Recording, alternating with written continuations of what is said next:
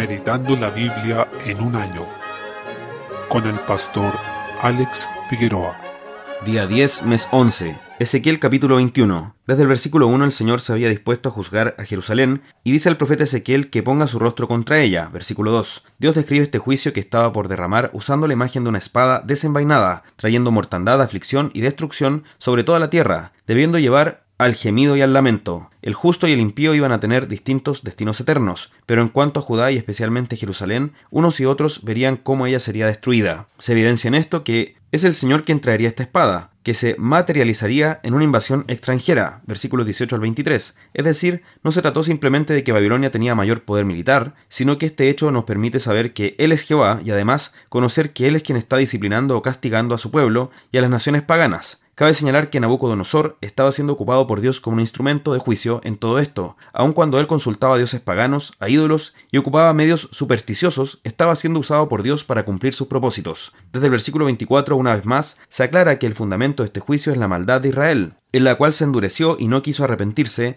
pese a que las advertencias del Señor fueron reiteradas. El mismo Dios entregaría el trono de Judá a Nabucodonosor, lo que resalta su soberanía sobre las naciones y los reyes. Cabe resaltar que el último rey descendiente de David que ocupó el trono de Judá fue Sedequías. Desde ahí ya ninguno volvió a ocuparlo hasta que Cristo reclamó ese trono y es el mismo el que reina sobre su pueblo. Así que podemos ver cómo el Señor exaltó a Cristo como rey y lo separó notoriamente de los otros reyes, porque entre estos eventos y la primera venida de Cristo hubo un espacio de más de 500 años. Desde el versículo 25, el Señor decreta juicio sobre Amón, declarando que sería pasto para el fuego. A diferencia de la calamidad decretada sobre Israel, para Amón no se abre ninguna puerta de esperanza al menos en esta profecía. Capítulo 22. Desde el versículo 1, el profeta debía proclamar el juicio de Dios sobre Jerusalén por su violencia e idolatría, su opresión y desprecio de lo sagrado, su corrupción e impureza. Y todo esto porque en primer lugar se olvidaron del Señor. Se hace evidente cómo los ídolos contaminan a quienes los adoran y también a la tierra. Y este pueblo había hecho ídolos, y con ellos se habían contaminado, y además con sus pecados. Esta diversa clase de pecados y perversidades nos muestran que no existe pecado que nuestro corazón corrupto no sea capaz de cometer. Las transgresiones, tanto públicas como privadas, vienen de nuestro corazón malvado. Desde el versículo 3 el Señor dispersaría a este pueblo y sería exaltado en su castigo. Juzgaría a su pueblo como se reúne el metal para fundirlo y quitar de él la escoria. Esto nos recuerda que la disciplina del Señor sobre su pueblo tiene este propósito, purificarlo, tal como el labrador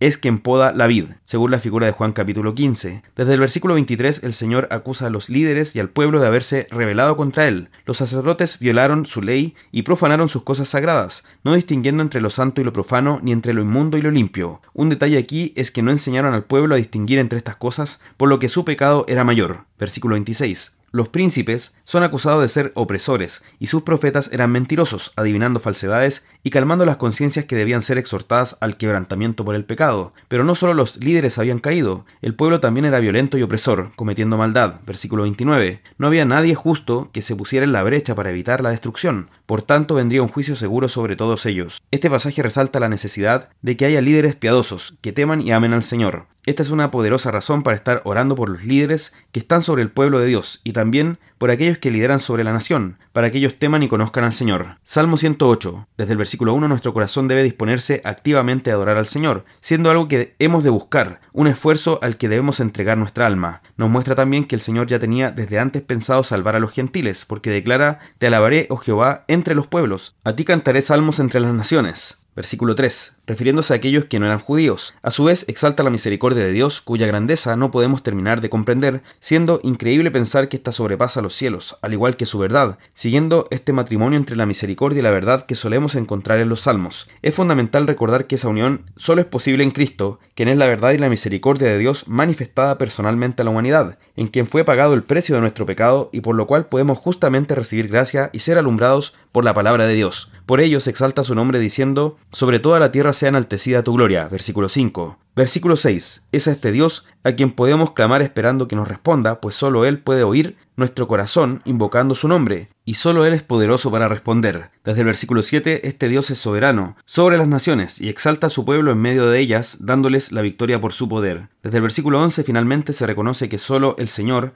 es nuestro auxilio, y no podemos encontrar tal cosa en el hombre, pues vano es el apoyo que ellos puedan darnos. En consecuencia, solo el Señor nos puede librar de nuestros enemigos, pues en Dios haremos proezas y Él hollará a nuestros enemigos. Versículo 13. Esto se cumple de manera plena y definitiva en la segunda venida de Cristo, pues se dice, porque preciso es que Él reine hasta que haya puesto a todos sus enemigos debajo de sus pies. 1 Corintios 15, 25. Proverbios capítulo 27, versículo 12. La sabiduría también consiste en saber identificar el mal y saber qué hacer ante él. No estamos llamados a exponernos imprudentemente al mal, ni a creernos superhéroes e intentar pasar por el medio del peligro pensando que no nos ocurrirá nada, sino que la reacción ante el mal debe ser apartarnos de él, escondernos, entre comillas, en el vocabulario de este pasaje. Pero los simples, aquellos que no son sabios, pasan y reciben el daño, siendo en esto peores que los animales, que toman resguardos para evitar el peligro. Pongamos cuidado entonces para ser sabios, conociendo la palabra y aplicándola a nuestras vidas, pues ella nos dirá qué cosas son peligrosas para nosotros y nos exhortará a huir de ellas. Epístola a los Hebreos capítulo 10. Desde el versículo 1, en la primera parte de este capítulo, el autor sigue desarrollando la línea argumental de esta carta, donde muestra cómo Cristo es superior a Moisés, cómo el nuevo pacto es superior al antiguo. Nos habla de la ley y nos dice que ella tenía la sombra de los bienes venideros. Versículo 1. Esto se refiere especialmente a la ley ceremonial, a todo el sistema de sacrificios, de ofrendas y el templo. Nos dice que esa ley del antiguo pacto no tenía la imagen misma de las cosas, por tanto no podía ser perfectos a los que se acercaban a Dios. No era para hacerlos perfectos, sino más que nada para demostrar que eran pecadores, necesitados de salvación y así llevarlos a Cristo. Es así como vemos que la sangre de los toros, de los machos cabríos y los animales presentados como ofrenda nunca podían quitar los pecados, versículo 4, y todo el sistema de sacrificios y el sacerdocio